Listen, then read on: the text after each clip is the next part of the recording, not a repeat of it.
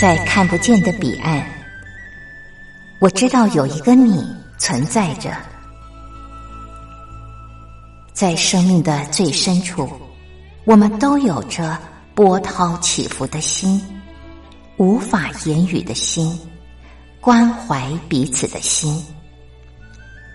就在此刻，让我们敞开心，真心相遇、相知、相惜。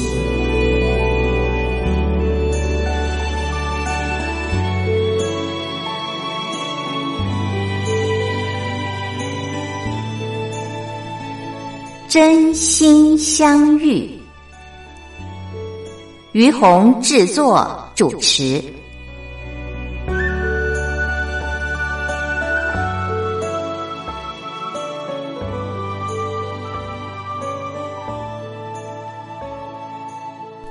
这里是光华之声，为您进行的节目是《真心相遇》，我是于红。嗯。今天在节目当中，我想跟大伙儿聊的是意大利哦。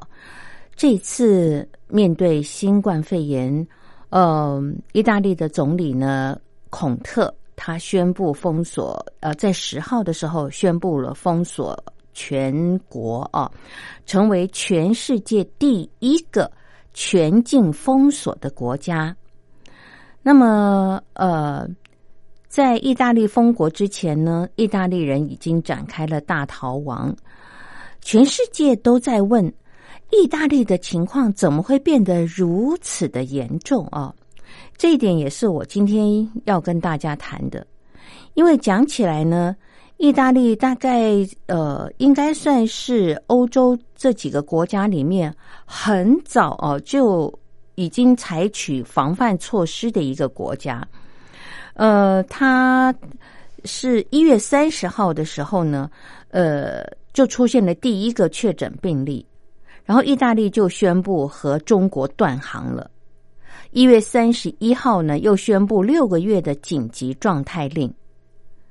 可是为什么意大利已经比别的国家虽然多了将近四十天的防疫黄金期？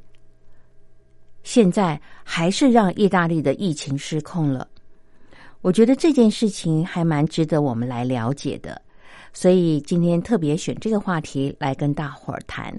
那么现在呢，我们先欣赏歌曲，歌曲之后继续的聊。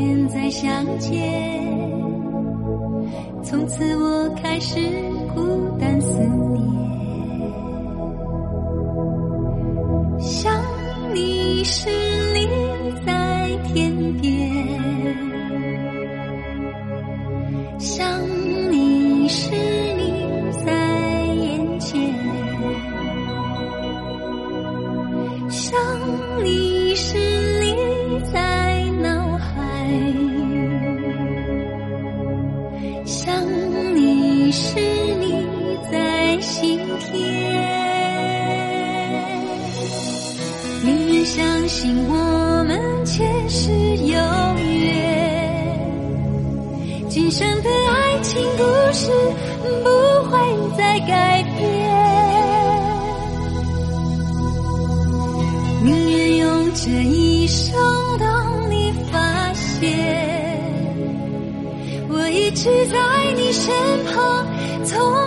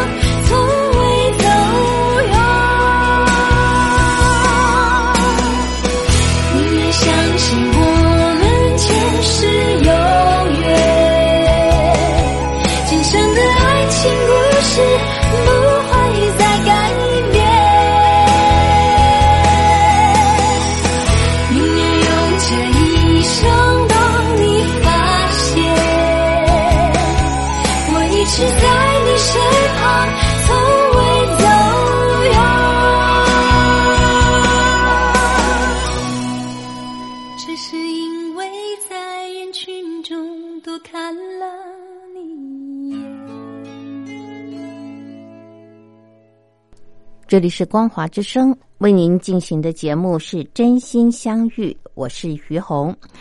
呃，今天在节目当中和大家聊的是意大利呃的这个新冠疫情的发展哦，就是全世界目前都在问意大利的情况怎么会变得如此的严重啊？因为意大利呢其实是全世界最早采行呃。对抗呃新冠肺炎的欧洲的国家哦，可是呢，在这个十号的时候呢，意大利的总理孔特他宣布把原本呃原来只限于北部伦巴第大区的这个封锁措施扩大到全意大利哦，来阻止新冠呃疫情的发展。事实上，在一月三十号的时候呢。意大利出现了第一个确诊病例之后，意大利就宣布和中国断航了。那一月三十一号呢，又宣布六个月的紧急状态。也就是说，意大利比别的国家多了将近四十天的防控黄金期，可是最后还是让意大利的疫情失控。大家就在问，到底意大利怎么了？为什么呃他们的疫情会如此的大爆发？那么首先呢，呃，要谈的就是意大利它的封城方式跟中国式的封城方式不同啊。因为呃，意大利虽然宣布封城了，可是意大利呃他们封的呢只是所有的学校要停课啊，公共场所关闭，体育赛事可以举行，只是不能有观众啊。而且呢，他们的封城呢，并没有禁止人员上馆子啊，然后逛街或者购物、家人聚会啊、开 party 啊、餐厅、咖啡馆啊，这些都是照常营业的。那这是原因之一。然后还有就是，我们都知道意大利是一个旅游大国嘛，那外来的游客和旅客也会比较多，所以增加了疫情的防控困难。但是呢，还有一些呢是跟意大利本身的四种文化风俗习惯，还有三项结构性的因素呢，才会导致意大利疫情失控啊，变成呃第二个中国这样子的严重的状况。首先呢，就是就习惯来讲，你知道啊，呃，意大利人他们是很重视亲情和友情的。所以他们见面的时候呢，不仅会来一个这个拥抱啊，而且也一定会脸贴脸，或者是呃亲吻脸颊。那嗯，这样的习惯呢，在目前其实真的是非常的危险啊。呃，近距离一公尺之内呢，大家都会觉得要保持一个这个适当的安全距离，一公尺最少要有一公尺啊。可是，那你看，如果意大利人他们的习惯不改啊，现在还是这个以这个呃脸贴脸的方式来表示他对你的热情的话，这就增加了危险的几率啊。哦，还有就是呃，我刚刚跟大家谈的，意大利人呢，他们很喜欢近距离的聊天和肢体的接触，呃，所以他们很难保持一公尺的距离。那这就非常有利病毒的传播哦。还有第三呢，就是呃，意大利的这个广场文化盛行啊，也会造成呃疫情的扩大。因为在意大利来说，广场文化是非常重要的特色。意大利人非常喜欢聊天，然后他们聊天的时候又特别喜欢到广场，然后围成一个又一个的小圈儿，大家在那边聊。然后一聊就是一两个小时。呃，根据美国《华尔街日报》的报道，已经封城的米兰啊，这个大教大教堂前面的米兰中心广场啊，十号，呃，虽然它的热闹的状况不太不大像以前那样，可是依然可以感觉到人头钻动啊。比方说，沿着河岸的许多露天咖啡馆呢，还是一样坐满了人。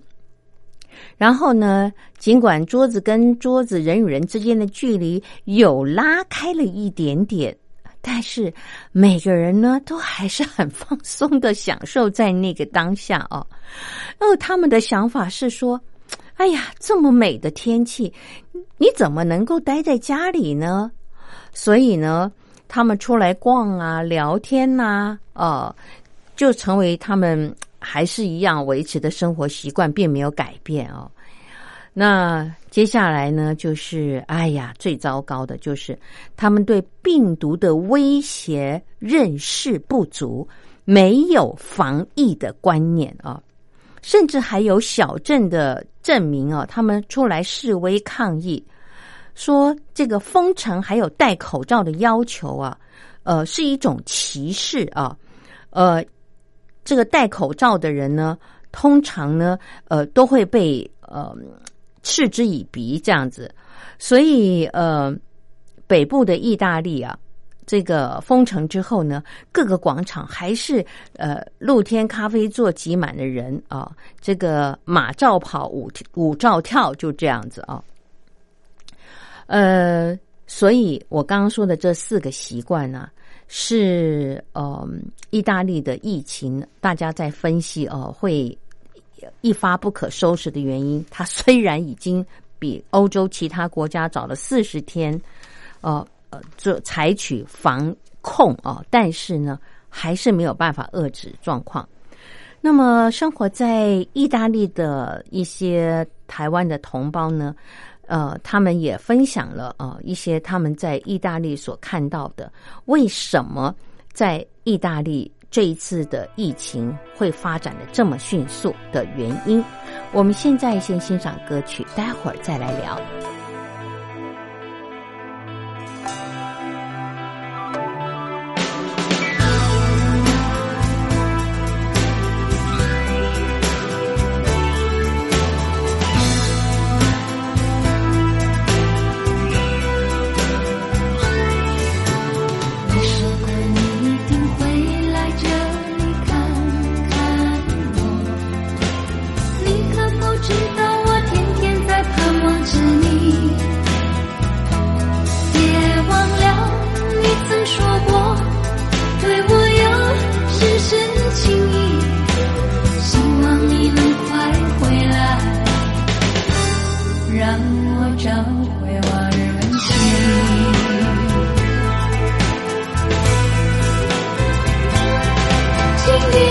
想。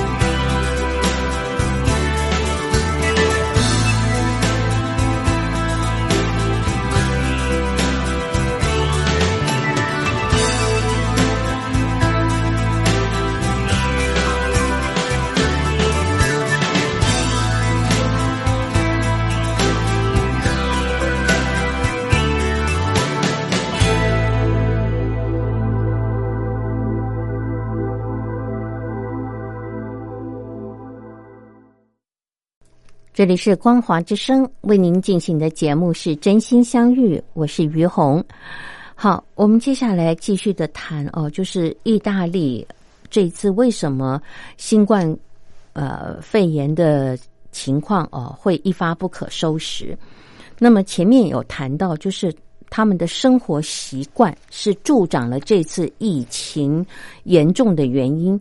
呃，前面特别提到了，因为他们热情嘛，见面的时候都要呃脸贴着脸拥抱，那这样的就增加了传染的机会。还有就是，嗯，他们这个习惯哦，这个习大家的这个到广场去啊聊天然后围一个小圈一个小圈的，这也是增加了传染的机会。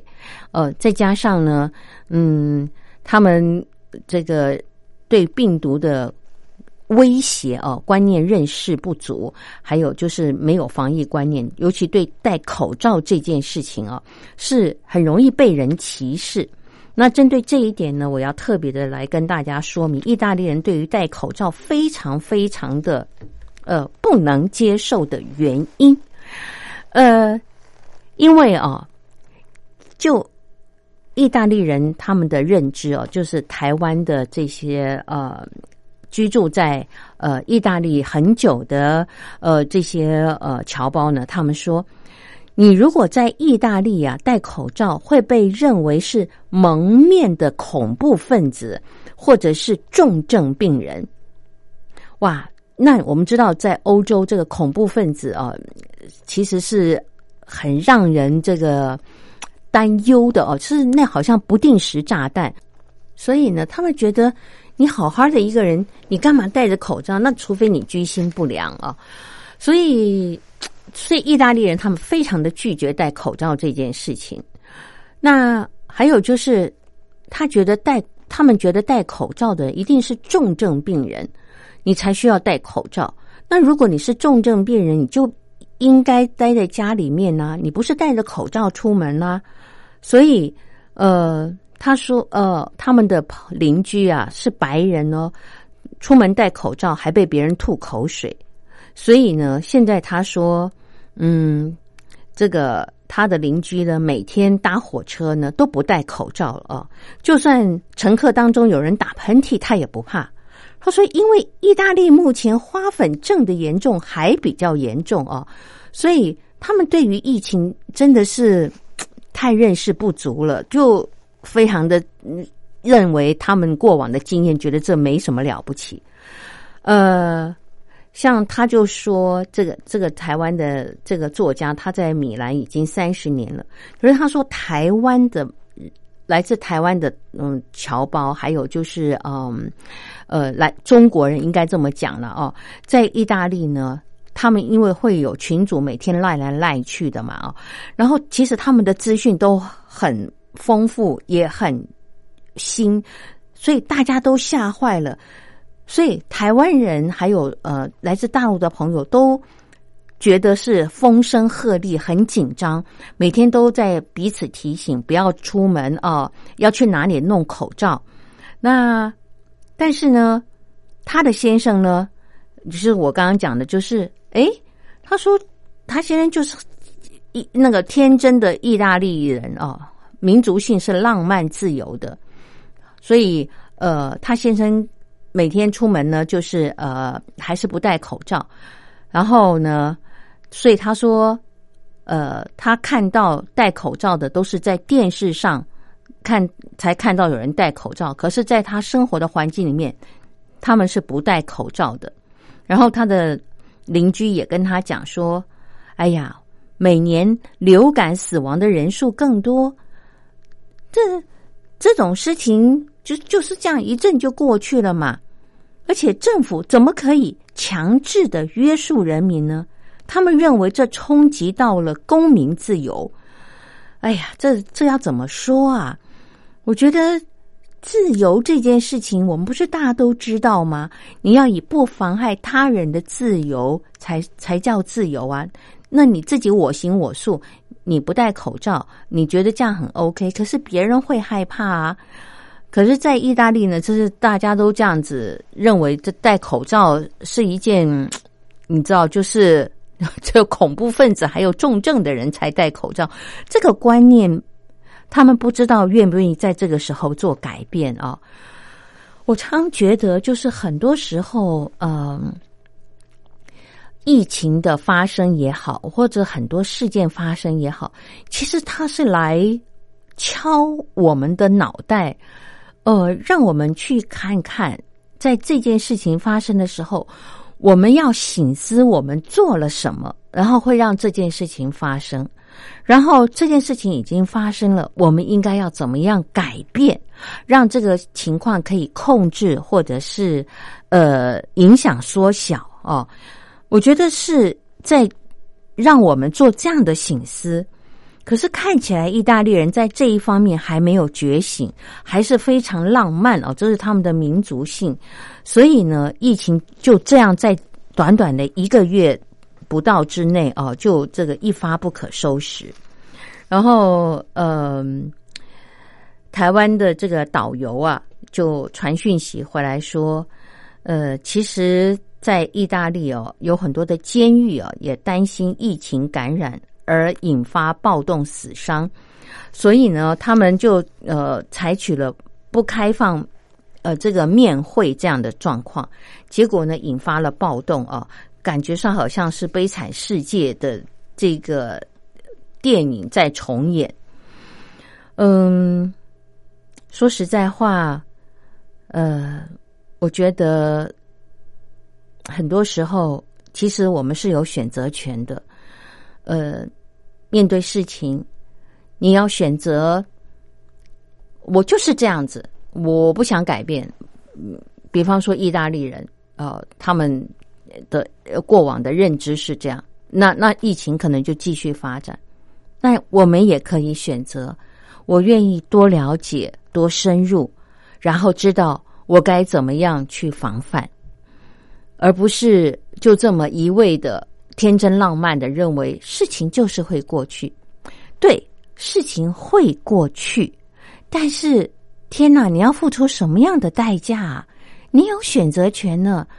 为什么不在你可以让自己不要受到这么大的伤害之前，就先做一个对自己有利的保障，而不是这么天真浪漫的，呃，好像鸵鸟一样的埋在这个呃自己的认知里面，就认为，嗯，我我觉得，呃，我可能就是可以在这个地方，呃，受到这个老天的保佑。老天会保佑，但是你也要先做好你的本分嘛，是不是？好，那现在呢？呃，我们再休息一下，欣赏歌曲，歌曲之后再继续的聊。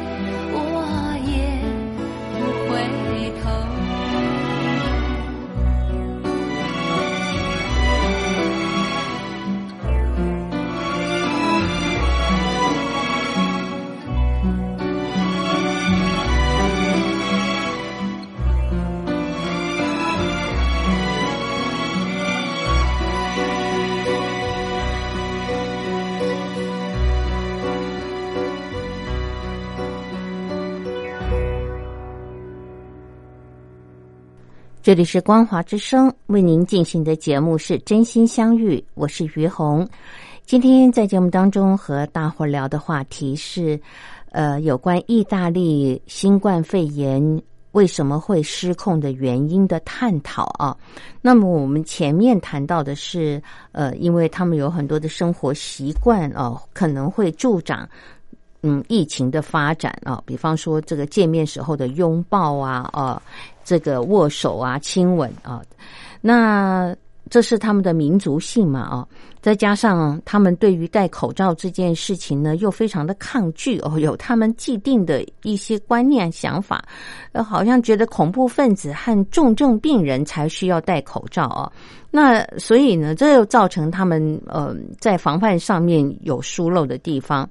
还有我们刚刚在最前面有提到，另外还有三个结构性的问题呢，也是导致意大利的疫情会失控的重要原因。呃，所谓结构性的问题，就是因为在意大利啊，中央令不出罗马，意思就是说，意大利尽管有中央政府。可是呢，又有地方分权，而且各行其事啊，甚至有的地方政府根本就不理会中央政府，所以让意大利难以协调统一、贯彻标准一致的防控措施啊。那呃，不过我刚刚又看到一个最新的报道啊，就是意大利政府呢已经颁布了一个新的法令，就是。禁止民众亲吻、拥抱以及握手。哎，学乖了，学乖了。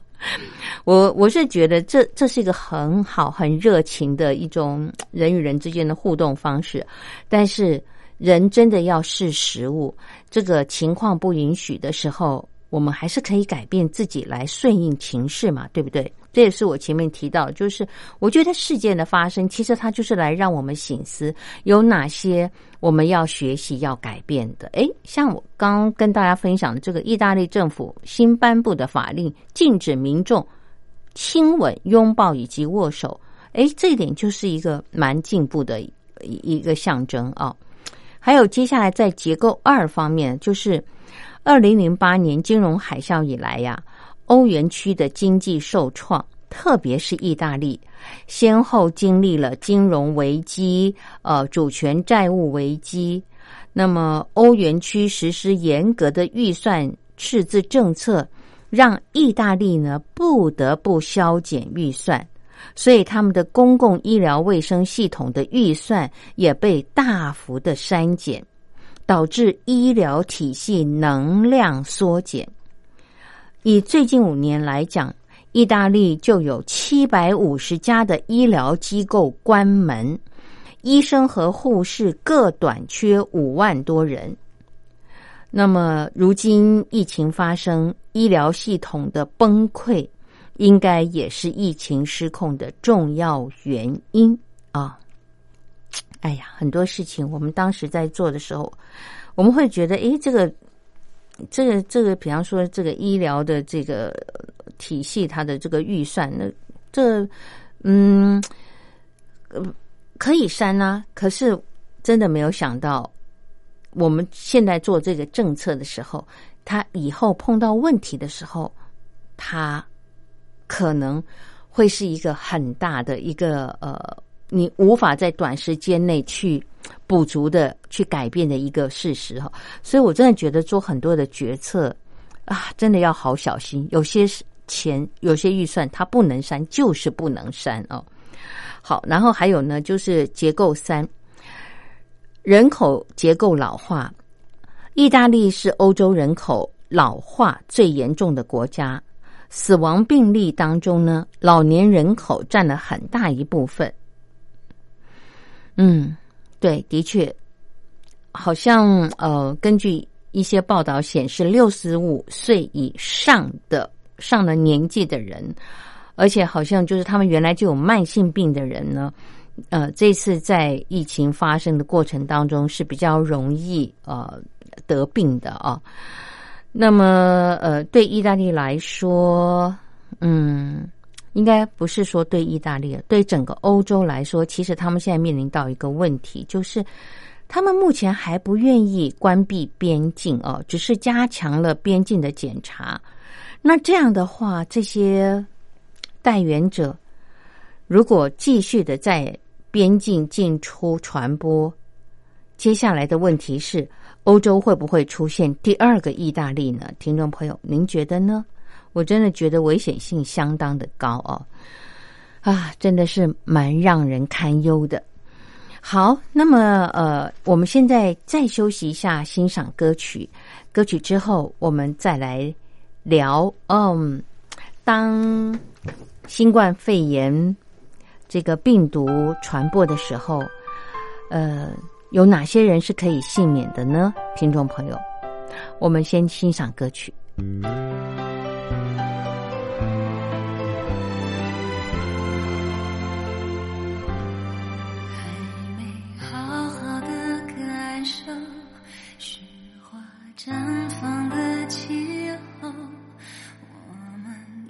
起颤抖会更明白什么是温柔。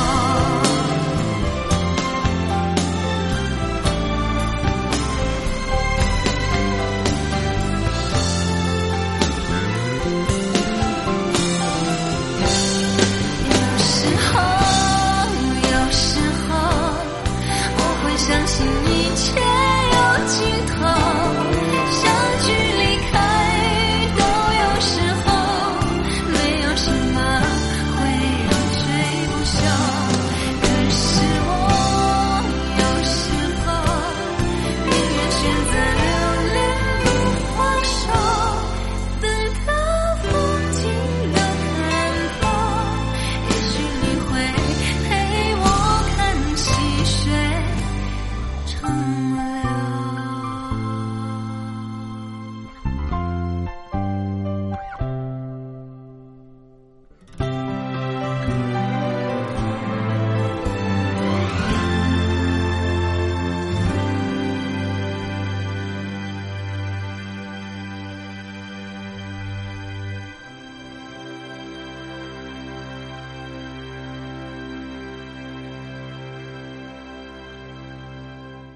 这里是光华之声为您进行的节目是真心相遇，我是于红。我们今天在节目当中聊的是意大利的疫情啊，为什么会失控？那么我们总结起来说，就是他们对于嗯这个疫情的认识不足啊，太轻，呃，就是说对于病毒这件事情，呃，认识不足。所以呢，对于自我防范保护这件事情呢，就做得不够啊，呃，甚至因为民族性太天真浪漫了啊，反而呃，他们过往的一些生活习惯啊，比方说拥抱啦，喜欢聚在一起聊天，反而造成了这次呃病毒为什么会容易迅速扩张的原因啊，这是很多学者专家的分析。嗯，在呃。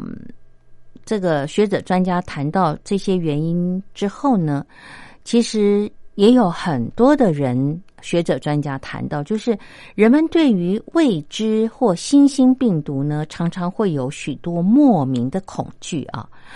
嗯，可是事实上，我们也都知道，恐惧不能够解决问题，知识和正确的判断决策才能够对抗病毒，解决问题。呃，哎，像我觉得我们刚前面也有提到，意大利的政府呢新颁布了法令，就说，哎，现在哦，大家见面不要再像过往这样握手、拥抱、亲吻，但不知道执行力怎么样。那如果有些人他就是不改，那那真的是，嗯，这种朋友我就觉得他不是你的朋友了，因为。你在这样的一种危险的情况之下，你还觉得你自己的习惯比较重要，置别人的呃这个怎么讲，就是健康呃和危险于之于外哦？那我觉得这种就不是朋友哦。那么呃，还有就是嗯，这次呢呃，其实呃已经有很多的数据和资料显示，呃。新冠病毒它的致死率并不高啊，大约是百分之零点五，是流感的五倍啊。所以呃，未来嗯，根据呃他们的分析，可能新冠病毒会成为常态季节性的感染，所以研发新药以及疫苗呢，是中长程主要的防治方向啊。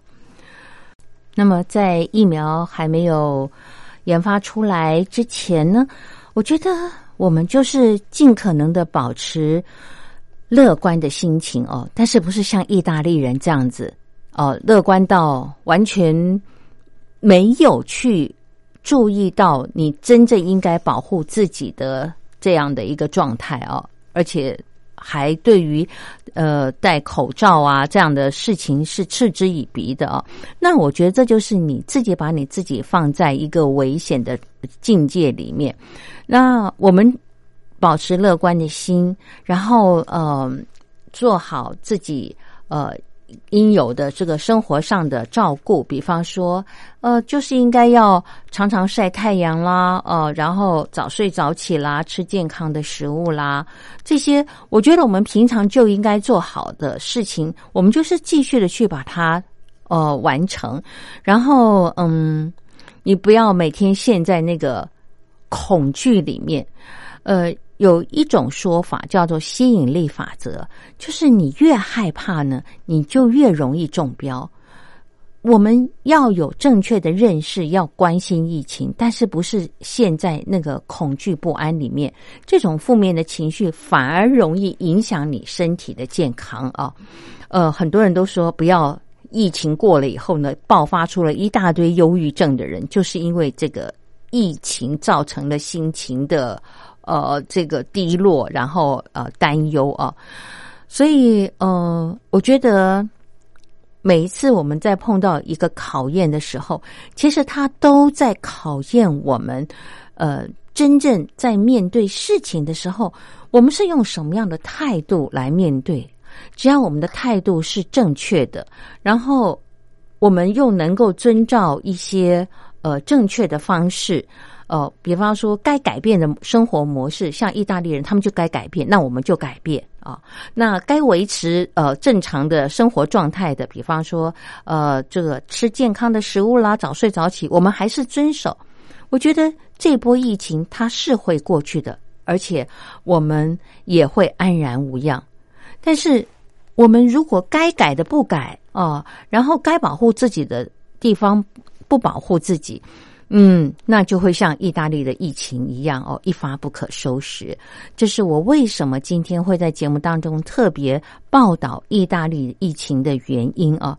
那么聊着聊着呢，听众朋友，我们的节目时间也差不多到了，感谢您的收听，我们下礼拜同一时间空中再会，拜拜。